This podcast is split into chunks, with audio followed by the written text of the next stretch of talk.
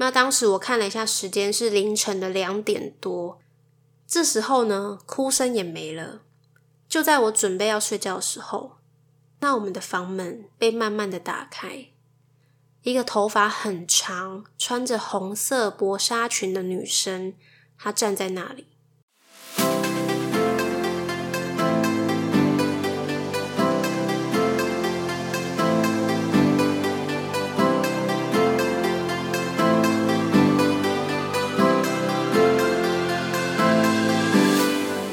谁说当了妈妈就不能做自己，说自己想说的话？这是一个畅所欲言的频道，有欢笑，有泪水，有情绪，有感动。欢迎你来到妈妈咪呀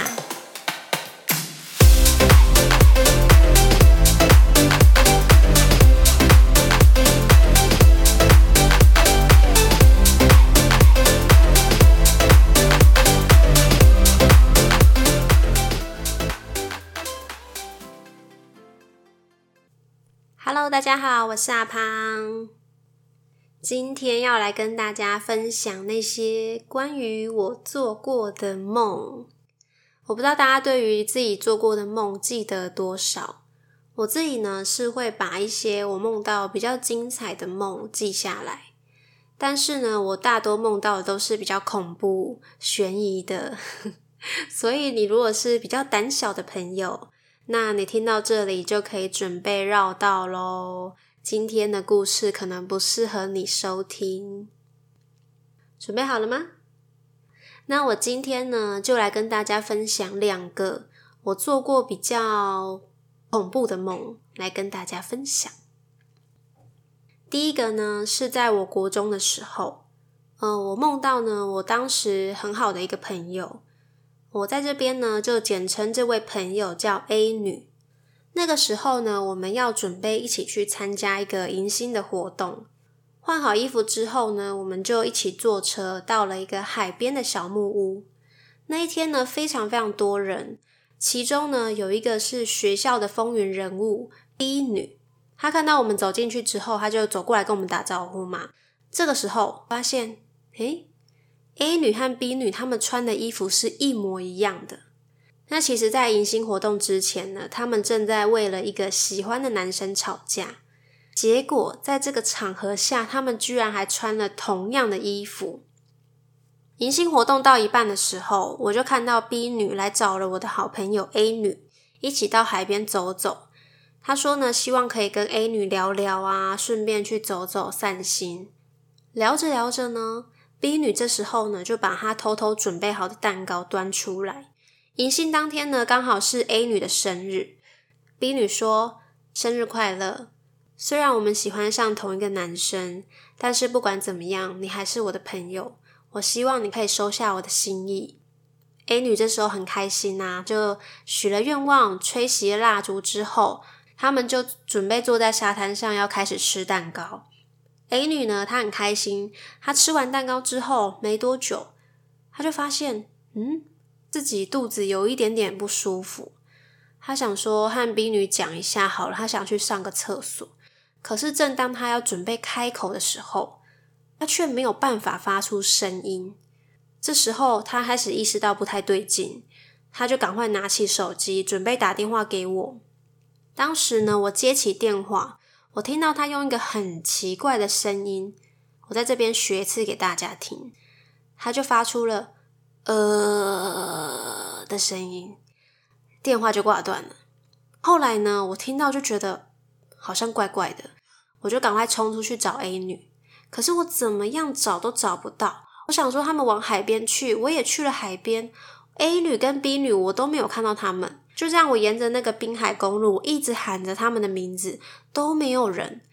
其他的朋友也帮我一起找。后来呢，我想说，现在时间也很晚了，那不然我们就先回去。隔天如果都没有他们的消息，我们再打电话去问看看。到家之后呢，我很快就梳洗好，躺上了床，没多久就睡着了。睡到一半的时候，我的电话响了，我看到是 A 女打来的，诶我就赶快接起电话，我问他说：“你今天跑去哪里啦？我怎么样都找不到你，你是去哪了？”他用非常非常小声的声音跟我说：“我在楼下，你下来。”挂断电话之后，我看了时间，已经是凌晨三点零四分。奇怪，这个时间他怎么还没回去？是不是发生什么事情？我就赶快下楼。我看到他非常狼狈的站在我们家门口。他看到我好像松了一口气一样，他就上前抱着我。他跟我说：“哦，没事，我来看看你而已。”说完这句话呢，他就赶快赶我上楼。我就想说：“好吧，你都这样讲，那我们就明天见喽。”我就准备上去了。隔天早上，我起床了，准备要出门的时候，当时我们家的电视正播着新闻。我听到那个新闻主播说，在某某沿海公路发现一具女尸，年约十二到十四岁左右，身上目前没有发现任何的身份证，还有其他的物品。那个沿海公路不就是我们昨天迎新的那个地方吗？居然会发现女尸，也太可怕了吧！我就想到这里的时候。新闻马上插播了一则最新消息。他说，已经确认死者的身份是某某国中的叉叉叉同学。看到新闻上面马赛克的照片，我整个人都傻住了，我完全不敢相信。我觉得那一定是骗人的。这时候我就赶快打电话去 A 女家，最后证实新闻上面说的就是他。我心里想着：天哪，那我昨天凌晨看到的那个人是谁？也是他吗？他那个时候就已经死了吗？我正在想这个问题的时候，A 女的家人他就跟我说，法医鉴定死亡的时间大约是在昨天晚上的七到九点之间。我就赶快拿起了手机看了一下，他昨天打电话来的时间是昨天晚上的八点零四分，他打电话给我，但是那通电话他没有说什么话，他就挂断了，是这个时候吗？可是那个时候的他不是和 B 女在海边走走吗？想到这里，我就鸡皮疙瘩掉满地。好，梦结束了。那因为这个是我的梦嘛，所以其实我在梦里面，我有亲眼目睹了整个 A 女被杀害的过程。在梦中，我这个角色当然是不知道。记得我那时候醒来的时候，A 女她刚好那一天晚上还有来我家过夜，她睡在我旁边。我就马上跟她讲说：“哎，我刚梦到你死掉，好可怕哦！赶快把整个梦都跟她讲，因为我怕我自己忘记。”她听完之后说：“很酷哎，你要不要赶快记下来？” 他完全没有觉得说：“哎，我梦到他死掉是不好的事情。”好像听说就是梦到身边的朋友死掉或者是怎么样，好像代表他就是有一种重获新生的感觉，就是有好事要降临。好，这个是第一个梦，再来第二个梦。是在我去年农历七月时候梦到的。哎，我不知道大家对于就是农历七月啊这件事情会不会有什么禁忌？例如有些人会说晚上不能晒衣服，收衣服的时候要甩一甩才能收。还有一个是我到现在都还蛮相信，但是我其实不知道从哪里听来的。他说室内拖鞋，如果你要上床之前。你记得就是要把它弄乱，你不能摆放的太整齐，它会爬上床找你。这个这个我不知道从哪里听来的，我觉得很可怕，所以到现在对我来说也是影响很深。我每次到了七月份，我都会一直叮咛我自己这件事情，千万要摆的很乱，不能摆的很整齐。好啦，这个梦呢，我和我老公还有两个小孩，我们开车准备前往一个深山里面。我们呢要去看一个房子，那时候开了很久很久的车，终于眼看就是过了一个桥就可以到了那个房子。那我从这个山头望过去的时候，我看到那栋房子非常非常的漂亮，就是那种很豪华的别墅，旁边有树林，前面有花园，就是一个非常适合放假的时候来这里度假、远离尘嚣的地方。当时呢，我们停好了车，就看到那个房东先生，他站在门口跟我们挥手，示意我们赶快进来。那个时候抵达到那个房子的时间大概是在下午的三点多。房东先生呢，他就说：“哎，你们要不要在这里过一晚再回去呢？不然你们等一下也是要开三四个小时、四五个小时才会下山，而且等一下晚上山上是没有路灯的哦，你们这样载小孩会很危险。”那当时我想都没想，我就想说，好吧，那就住一晚吧。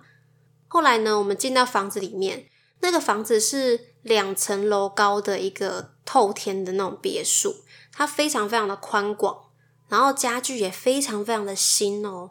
房东呢，他就开始一一的介绍每一间房间的位置，还有厕所啊等等的一些设备什么的。那我们也一边看一边决定今天晚上要睡在哪里。在这里呢，我大概说一下那个房房间的分配好了。那我们统一呢，都是睡在左边那个走廊的房间。它其实左右边都是有房间的，它每一边都只有三间房。我老公跟我儿子呢，他睡在左边的第一间房间。我呢，跟我女儿睡在左边最里面的那间房间。